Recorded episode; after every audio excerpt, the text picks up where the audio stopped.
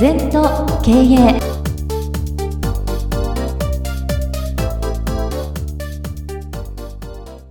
全と経営では皆様からのご感想やご質問お待ちしております。LINE でお友達になっていただきメッセージを寄せください。方法は LINE のお友達検索でアットマーク全と経営アットマーク ZENTOKEIEI と入力してください。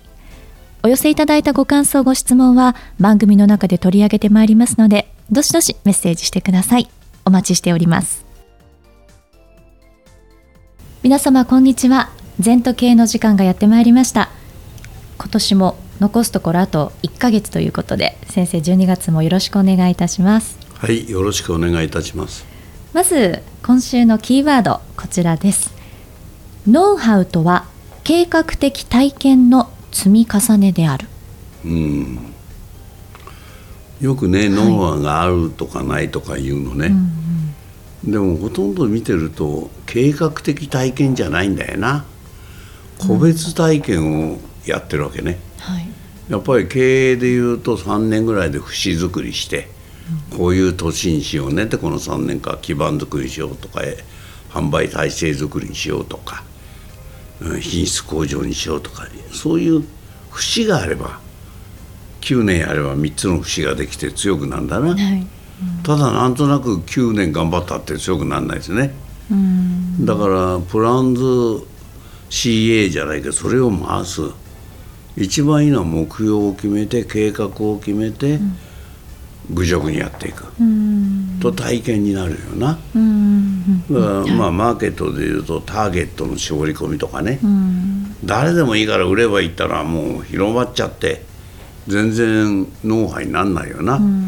絞れば絞るほどノウハウになるね、はい、例えば化粧品なら50代のから55歳の人に売ろうと、で働く女性だと。じゃあその人の対してこの、まあ、美肌なら美肌をきちんとアピールしようとかそういうふうに思うことが大事だな。子供言うんだか大人言うのかもっと高齢者に言うのかわけわかんないこと言ったら、うん、何にも誰もわかんない。そうですね。絞り込むからその人以外が見えてくるとかね、うん、逆に。違いが分かるとかね、はい、とにかく計画多分こうだろうって仮説を立てて行動すると計画的体験になりますな。この手とこの手と組み合わせてこういう効果が出るだろうって。今日もずっと指導したんですけど、うんはい、でやってみると。出なかったら手を変えてみると、うん、これを繰り返しちゃえばその会社の独自のノウハウにね、うん、なるわけだ。なんとなく頑張ります。みんなでわーわーやってるだけじゃないな。うん、なんかそのノウハウという言葉は、私の中でなんかもうちょっと勝手に違う使い方をしていたなって今すごいお話を伺ってて思って、うん、結構じゃあノウハウをこう伝えるとか教えるとかっていうようにも使うってきたんですけど、うん、それはもともとあるものを伝えることじゃないですよね今の先生の話だとね。うんまあ例えば私はノウハウ持ってるわけですよ。いろいろ、はい、これ伝えて仕事やってるわけね。何かって言ったら例えば販売体制作りっても計画的に随分やってるわけ。はい、新規リピート紹介をどう取るかとか。はい、だからいろんなケースで、えー、過去客現在客未来客とかさ。私はそれノウハウですよ。いろんなことをも実験して、事実成果を上げてますから、それを私がその会社に合ったように使っていくわけね。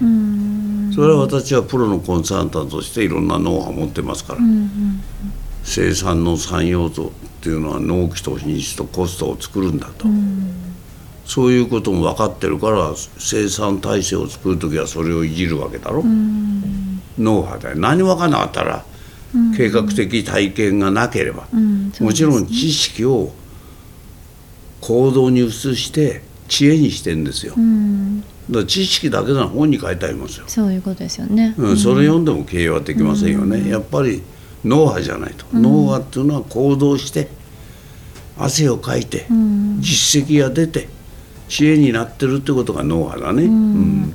だからこのすごく体験っていうところがとても大切っていうことですよね。頭だけじゃなくって。知識だけじゃ何もなんないですよ、うん、そうですよね。私はよく指導してね「先生知ってます」もう「君知らないんだよ」って、うん、やってないことは素直に知らないって言わないと、うん、やったような気になって知ってますって嘘ですよ。泳げないですよそれじゃ。そうですね。やっぱり水の中に飛び込んでバタバタやんない限り水,、水泳はできない。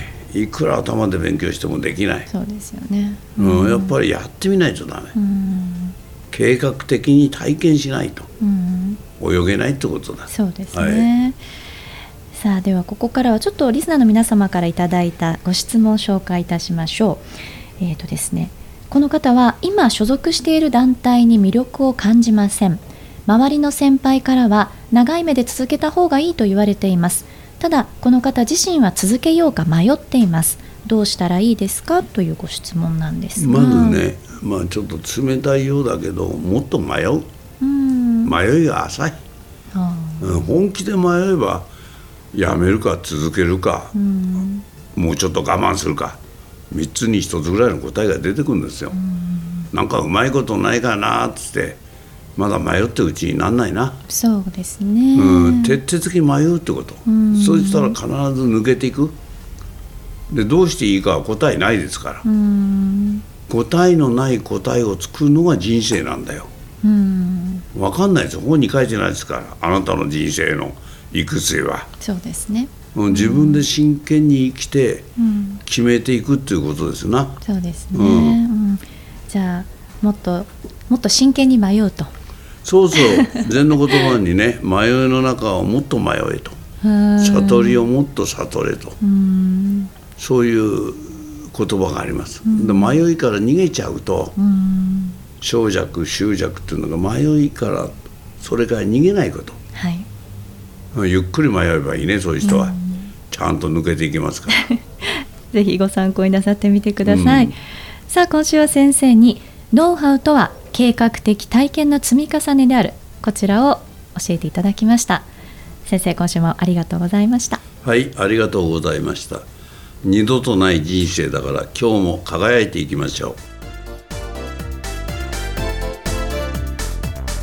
この番組は経営全研究会の提供でお送りいたしました。